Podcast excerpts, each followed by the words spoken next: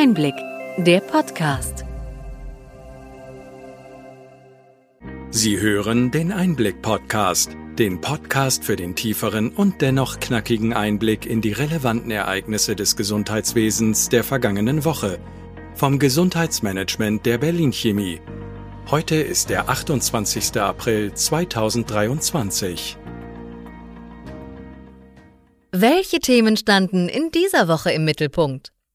Die eHealth-Messe DEMEA war ausverkauft. Mehr als 700 Aussteller präsentierten Lösungen für die Digitalisierung im Gesundheitswesen.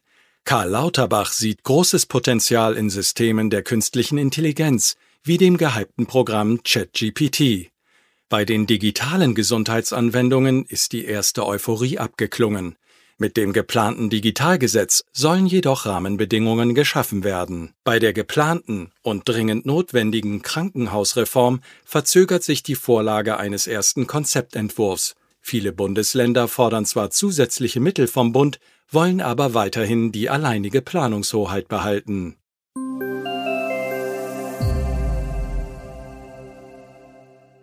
Womit fangen wir heute an?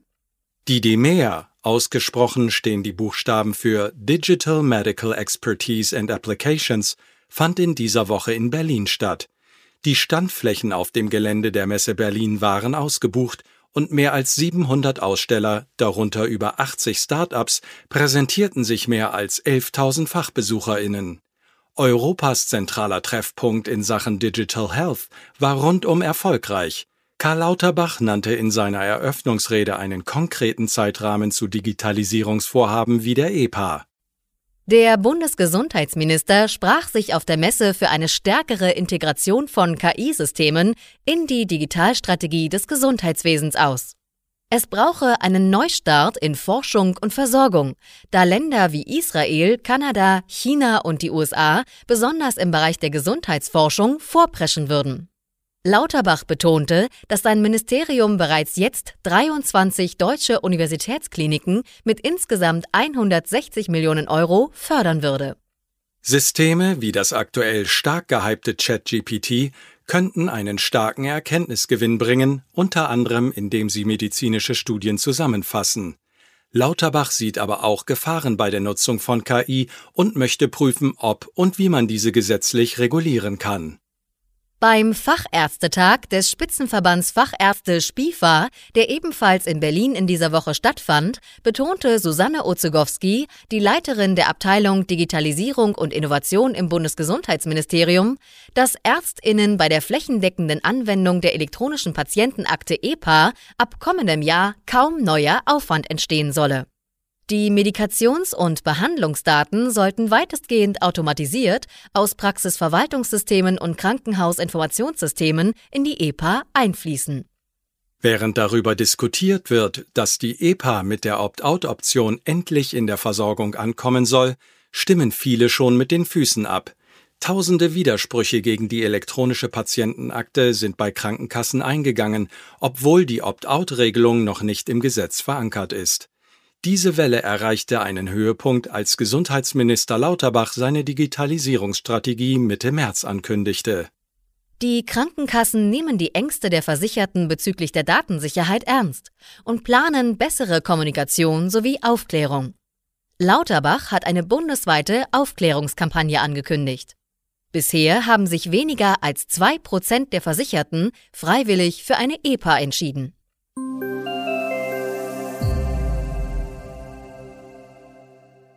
Während die E-Health-Welt auf die DEMEA schaute, gab es auch kritische Stimmen zur digitalen Zukunft. Die Einführung der digitalen Gesundheitsanwendungen DIGA machte Deutschland zum Vorreiter im Bereich Digital Health. Doch Startups zögern nun, in das deutsche Gesundheitssystem einzusteigen, so das Fazit einer Diskussionsveranstaltung des PKV-Verbandes. Attraktive Rahmenbedingungen fehlten, während Krisen wie der Ukraine-Krieg, brüchige Lieferketten und Inflation Unternehmerinnen und Investorinnen ausbremsen. Der Wagniskapitalfonds Heal Capital der PKV soll junge Unternehmen fördern und wurde dazu von mehreren privaten Krankenversicherungen mit mehr als 100 Millionen Euro ausgestattet. Geschäftsführer Christian Lautner sieht die aktuelle Krise aber auch als Chance für große Unternehmen und betonte die Notwendigkeit, die richtigen Rahmenbedingungen und Umsetzungsgeschwindigkeit zu schaffen. Der SPD-Abgeordnete Matthias Miewes betonte dort in der Diskussion, dass es bei der Standortfrage für Pharmaunternehmen meist nicht am Geld liege, sondern an der Verfügbarkeit standardisierter, auswertbarer Daten in großen Mengen. Er merkte an, dass die Euphorie bezüglich DIGA abgeklungen ist, aber mit dem geplanten Digitalgesetz sollen Rahmenbedingungen geschaffen werden, um DIGA weiterzuentwickeln. Miwis und Maximilian Funke-Kaiser, digitalpolitischer Sprecher der FDP-Bundestagsfraktion, führen intensive Gespräche mit Bundesgesundheitsminister Karl Lauterbach über die anstehenden Gesetzesvorhaben, um das deutsche Gesundheitssystem zukunftsfähig zu gestalten. Das E-Rezept soll ab 1. Januar 2024 bundesweit Papierrezepte ersetzen. Ein erneuter Probelauf soll ab September vereinfachte Zugangswege vor allem mithilfe der elektronischen Gesundheitskarte prüfen. Die Kassenärztliche Vereinigung Westfalen-Lippe hat kürzlich angekündigt, zum vierten Quartal dieses Jahres erneut Tests mit den KV-Mitgliedern zu starten. Im vergangenen Jahr war die Beteiligung beim ursprünglichen Rollout ausgesetzt worden, weil es nicht möglich war, eine datenschutzkonforme, aber niedrigschwellige Anwendung mit Hilfe der elektronischen Gesundheitskarte zu nutzen, die einen Zugriff auf das E-Rezept erlaubt hätte. Um PatientInnen bei der Nutzung von E-Rezept und EPA zu unterstützen, fordert ein Vorstandsmitglied der Kassenärztlichen Vereinigung Brandenburg einen Digitalisierungszuschuss von 8.000 bis 15.000 Euro pro Quartal zusätzlich für Kassenarztpraxen. Davon sollen die Praxen digitale technische Assistenz, kurz DTA, einstellen, die PatientInnen bei E-Rezept und EPA unterstützt. Ein solcher Zuschuss ist aber wenig realistisch. Derzeit wird über die Höhe und Ausgestaltung der ab 1. Juli geplanten monatlichen Pauschale für die Telematikinfrastruktur der Praxen gestritten. Verhandlungen zwischen kassenärztlichen Vereinigungen und dem Spitzenverband der gesetzlichen Krankenkassen über diese monatlichen Pauschalen sind jedoch gescheitert. Und das Gesundheitsministerium muss die Höhe nun mit einer Rechtsverordnung festlegen. Inzwischen sind auch die Verhandlungen zur TI-Finanzierung zwischen Kassen und Apotheken gescheitert. Der Deutsche Apothekerverband DAV hat das Bundesgesundheitsministerium aufgefordert, die Pauschalvergütung für TI-Installation und Betrieb in Apotheken selbst festzulegen. Dazu hat das Ministerium, wie bei den Pauschalen für Arztpraxen, bis Ende Juni Zeit. Die Weigerung der Kassen, Entgegenkommen zu zeigen, blockiere auch Updates für die E-Rezeptanwendung. Kritik an den Maßnahmen gegen Lieferengpässe kommt von den Arzneimittelimporteuren. Diese warnen vor Medikamentenknappheit bei Krebs, Hepatitis C und HIV-Behandlungen. Hintergrund ist eine Regel, die ab Mai einen zusätzlichen Rabatt von 20 Prozent für bestimmte Arzneimittel vorschreibt. Laut Jörg Geller, Vorstand der Arzneimittelimporteure Deutschlands, würden viele Unternehmen ihre Produkte daraufhin nicht mehr in Deutschland anbieten. Er kritisiert, dass Krankenkassen-Rabattverträge eine höhere Priorität als die Versorgung mit hochinnovativen Produkten hätten.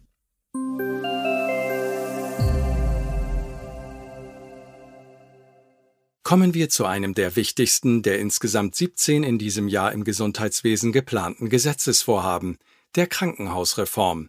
Bundesgesundheitsminister Karl Lauterbach kann das erste Konzept für die dringend notwendige Reform nicht wie geplant Ende April vorstellen.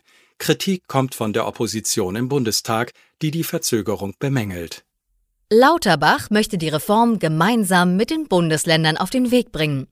Dazu finden monatliche Bund-Länder-Runden statt. Vorgesehen ist, dass das parlamentarische Verfahren im September mit einem Kabinettsbeschluss starten soll, damit die Reform zu Beginn des kommenden Jahres in Kraft treten kann. Allerdings kommen die Verhandlungen mit den Bundesländern nicht gut voran. Nordrhein-Westfalen, Bayern und Schleswig-Holstein drängen auf umfangreiche Änderungen, die schwer mit den Vorschlägen der von Lauterbach eingesetzten Regierungskommission zu vereinbaren sind. Die Länder befürworten eine Vorhaltefinanzierung durch den Bund, lehnen jedoch direkte oder indirekte Eingriffe in ihre Planungshoheit ab. Das Rechtsgutachten dieser Bundesländer, erstellt vom Verfassungsrechtler Ferdinand Wollenschläger, argumentiert, dass die vorgeschlagene Reform nicht grundgesetzkonform umgesetzt werden könne. Eine Einigung zwischen Bund und Ländern erscheint fraglich, während einige Politiker sogar einen Neustart der Verhandlungen auf Grundlage des Gutachtens fordern. Der aktuelle AOK Krankenhausreport zeigt allerdings, dass eine gut gemachte Krankenhausreform sowohl die Patientenversorgung verbessern als auch Personalprobleme in Kliniken verringern kann. Durch mehr ambulante Versorgung von leichteren Fällen und Konzentration von Klinikleistungen auf weniger Standorte könnten vermeidbare Krankenhaustage reduziert werden. Die Deutsche Krankenhausgesellschaft DKG hingegen sieht größere Potenziale in Bürokratieabbau und Digitalisierung der Behandlungsprozesse. Weiter zeigt der Krankenhausreport, dass Deutschland im Vergleich zur EU aktuell mehr Ärztinnen und Pflegekräfte hat. Im internationalen Vergleich versorge das Personal in deutschen Kliniken aber im Durchschnitt mehr Fälle als die Beschäftigten in anderen Ländern. Nur in Rumänien und Ungarn ist die Belastung des medizinischen Personals höher als in Deutschland. Jürgen Wasem, Gesundheitsökonom und Mitherausgeber des Krankenhausreports, sieht in der Ambulantisierung eine Lösung für das Personalproblem, da viele Fälle ambulant behandelt werden könnten. Wir haben zu wenig Personal für die hohe Zahl von Krankenhausfällen in Deutschland, fasst Wasem das Problem in einer Mitteilung zusammen. Die geplanten Hybrid-DRG sollen ambulante und stationäre Eingriffe des AOP-Katalogs gleich vergüten. Eine Reform der Notfallversorgung könnte Personal entlasten. Krankenhäuser sollten bessere Arbeitsbedingungen schaffen, unter anderem mit verlässlichen Dienstplänen und Angeboten zur Kinderbetreuung. Die Deutsche Krankenhausgesellschaft DKG warnt jedoch, dass die Ambulantisierung allein die Personalprobleme nicht lösen könne. Entbürokratisierung und Digitalisierung seien ebenso wichtig. Damit wären wir wieder zurück auf Los.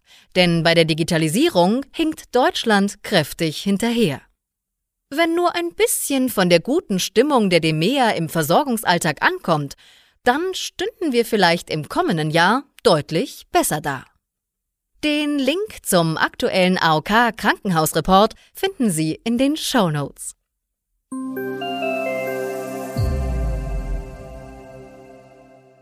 Soweit unser Rückblick. Welche Themen sind wichtig für die kommenden Wochen? Wir werden uns bis zur Sommerpause weiter mit den Baustellen des Gesundheitswesens beschäftigen und sehen, wie die Gesetzesvorhaben des Bundesgesundheitsministers vorankommen. Und wir haben mit den COPD-ExpertInnen Frau Professor Diana Stolz und Professor Klaus Vogelmeier gesprochen. COPD ist eine der drei häufigsten Todesursachen weltweit und hierzulande oft noch die vergessene Krankheit. Das Langzeitprojekt Cosiconet untersucht seit 2010 in Deutschland COPD-PatientInnen und zielt darauf ab, die Krankheit besser zu verstehen. Die Studie konnte Risikokonstellationen ermitteln, die mit erhöhter Mortalität einhergehen und liefert diagnostische Einsichten, die in der Praxis nützlich sein könnten. Sie können die Interviews als Einblick nachgefragt anhören. Die Links finden Sie in den Show Notes. Hat Ihnen die breite und bunte Palette an Nachrichten und Informationen gefallen? Gern können Sie unseren Podcast weiterempfehlen. Schreiben Sie uns Ihre Anregungen und Fragen bitte an gesundheitsmanagement at berlin-chemie.de. Sie finden unsere Kontaktdaten auch in den Show Notes. Wir freuen uns, wenn Sie am nächsten Freitag wieder dabei sind beim Einblick-Podcast vom Gesundheitsmanagement der Berlin Chemie.